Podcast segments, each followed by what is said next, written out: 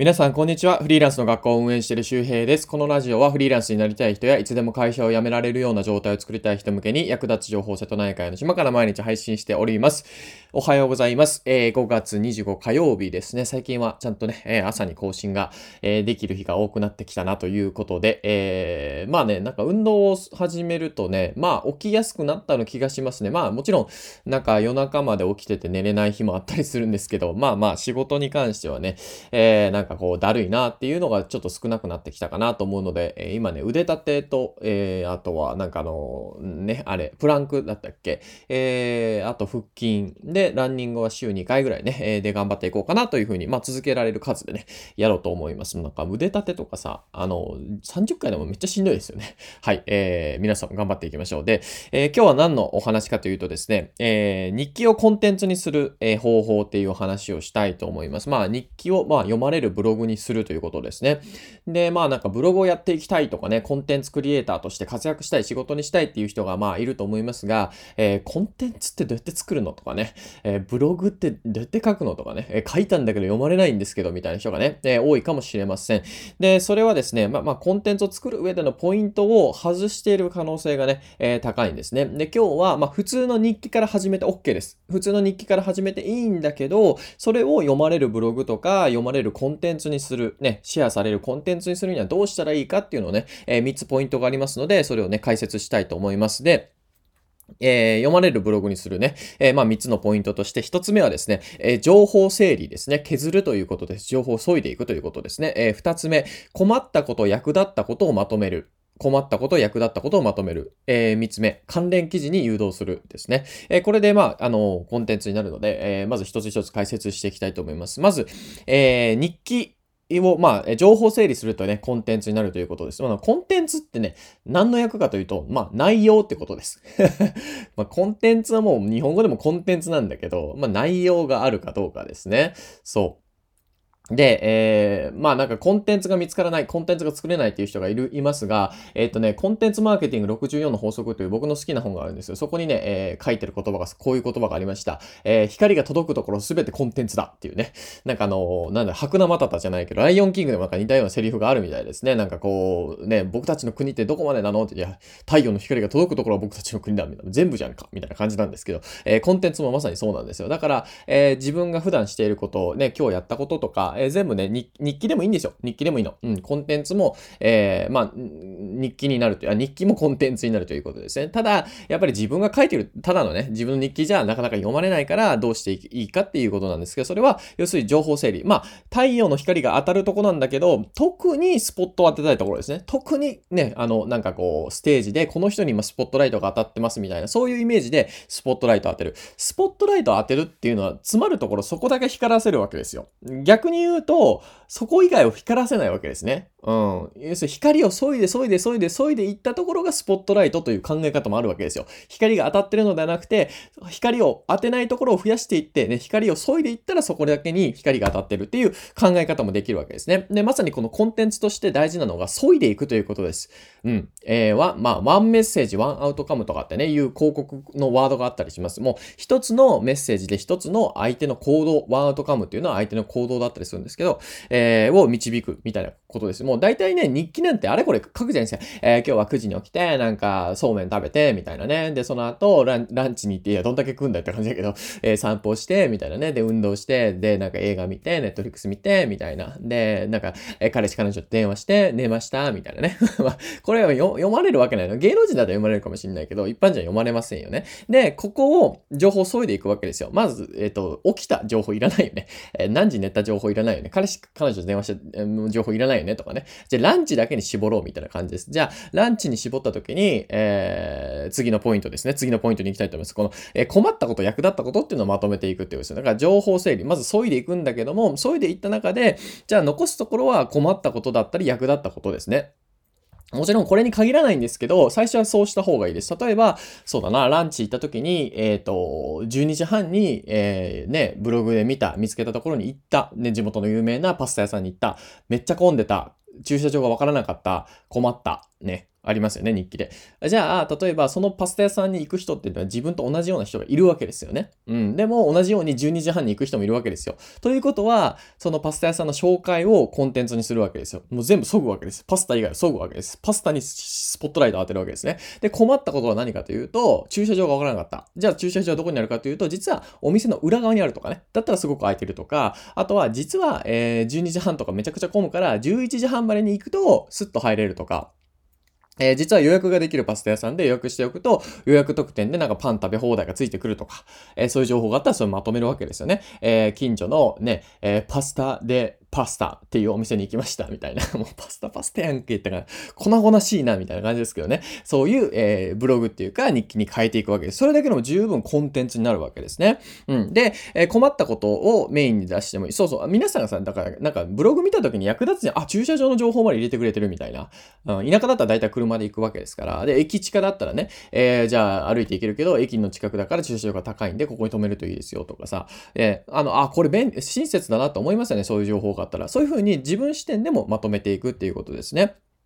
で、まあ困ったことも言うし、あとは役立ったこともね、えー、やっていけばいいと思います。例えば、ネットフリックスを見てたんだけど、えー、実はネットフリックス1500円とかね、えー、課金してると。で、こう自分が見たいのっていうかね、自分が好きなシリーズを見ていったら、実は Amazon プライムにも、プライムにもあったと。えー、これだけ見るんだったら Amazon プライムでいいんじゃないかっていうことで、例えば、じゃあ、ゲームオブスローンズはちょっとわかんない、どうかわかんないけど、僕ゲームオブスローンズが好きなんですけど、ゲームオブスローンズ全編見たい人は、実は Amazon プライムがお得みたいな、えー、そこに焦点を絞って、しかも役立つことみたいにするわけですよね。えー、そうすると、ネットフリックスで課金してる金額がいらなくなるよね。じゃあ年間これぐらいのお得ですよね。Amazon プライムでいいんじゃないですか？どうせプライム会員入ってるなら、みたいな。いう感じです。これが困ったこと、役立ったことをまとめる。えー、まず一つ目の情報を削ぐってことと、二つ目の困ったこと、役立ったことをまとめるっていうことですね。で、三つ目のこの関連記事に入っていきたいと思います。この関連記事はどうするかというと、ここがミソなんですよ。ここがめちゃくちゃミソで、じゃあさっき言った Amazon プライムね、会員だったらもうアマプラだけでいいんじゃない ?Netflix 解約していいんじゃない？みたいな感じ。プラス、Amazon プライム会員って年間いくらかかってるか知ってますか？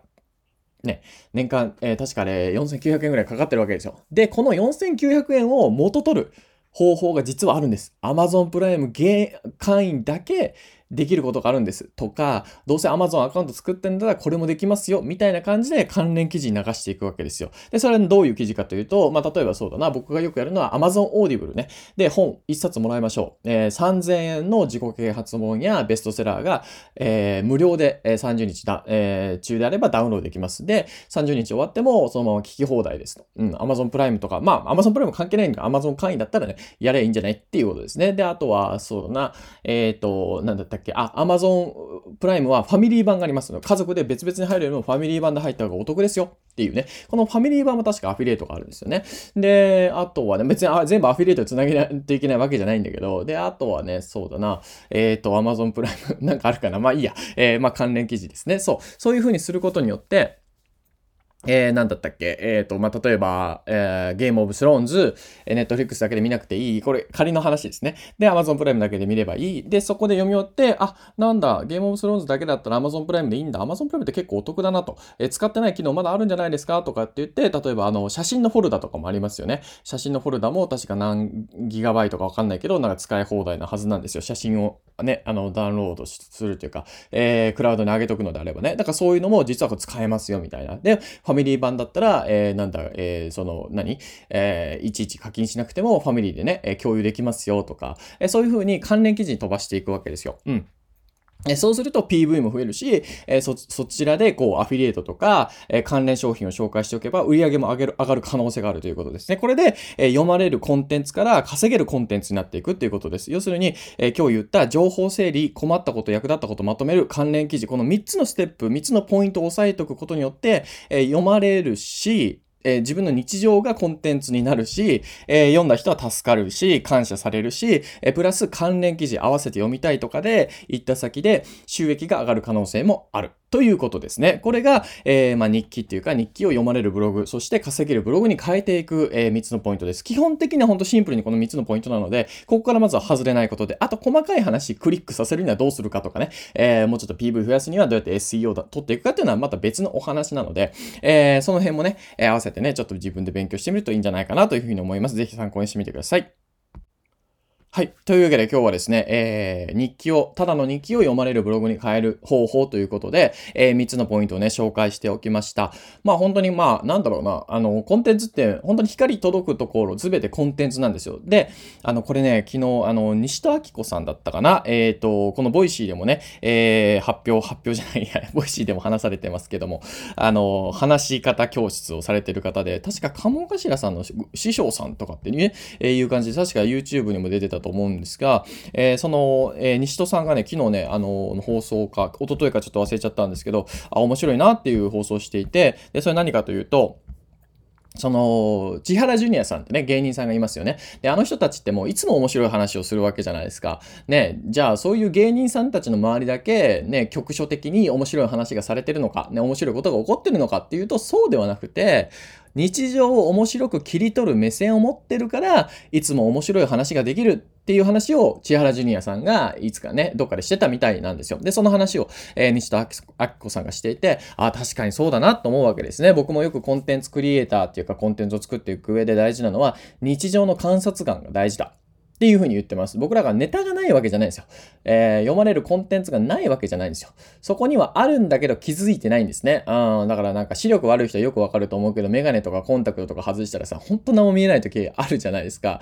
僕もね、昔っては目が良かったんです。最近目が悪くなって、例えば銭湯とか行った時に、もう誰がどこに行くかわかんないですよ。まあもちろん人がいるのはわかるけど、もう顔が見えないから知り合いでもわかんないですよね。まあ別にそれがどう、どうこうってわけじゃないですけど、まあそれに近い感じです。で、メガネをかけると、あ、誰がどこにあるとかね、えー、要するにネタが見つかるっていうことです。で、じゃあその日常の観察眼を鍛えるにはどうしたらいいかってそれはやっぱアウトプットしていくしかないんですよ。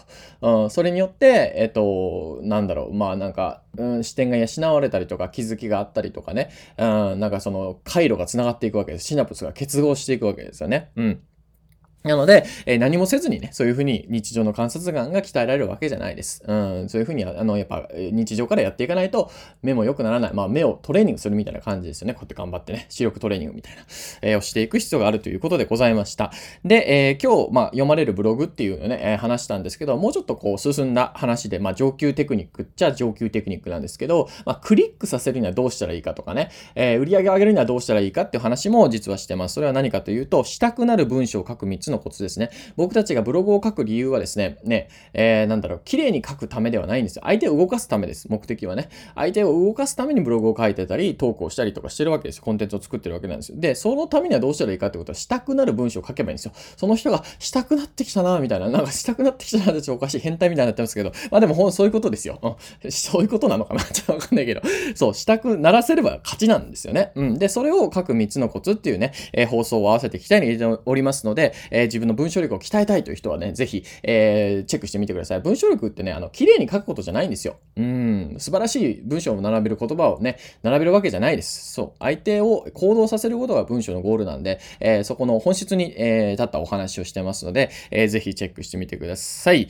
えー、というわけで、えー、今日もね、朝から更新ができました。皆さんもまあちょっとジメジメしてるのかなまたこっちもね、雨がね、降り始めました。まあ一週間ぐらいまた雨なのかなちょっとわかんないですが、晴れたりね、えー、止んだりかもしれませんが、まあ草刈りも大変なので、うん、秋田のね、電動草刈り機に課金したいな。いや、あれはね、田舎暮らしは絶対必要なんだよな。あの、剪定、剪定バサミ じゃない、なんだっけ。剪定するやつね。あの、ウィーンってバリカンか。うん、バリカン、電動バリカン買ったんですよ、マキさん。あれめちゃくちゃいいんですよね。しかも腕の筋トレになるからちょうどいいということで。そう、だからまあ、ね、草刈り機欲しいな。今、ガソリン式っていうかね。ガソリン式だよね、あれね。うん、なんですよね。うるさいんだよな、あれ。あ電動、軽そうだな。いいな。うん、7万ぐらいするんですよね。ねえいや、でも重要なんだよな、田舎暮らしはそういう、こう、ガジェットがね。あはい。幸運期も欲しいな。はい。まあ、そのあたりもまあ置いといてですけども、えー、皆さんもなんかね、まあ、えー、田舎暮らししてる人は気持ち分かってくるかなと思います。まあ、雑談を入れておきました。えー、というわけで体調とお気をつけてお過ごしください。また次回お会いしましょう。バイバーイ。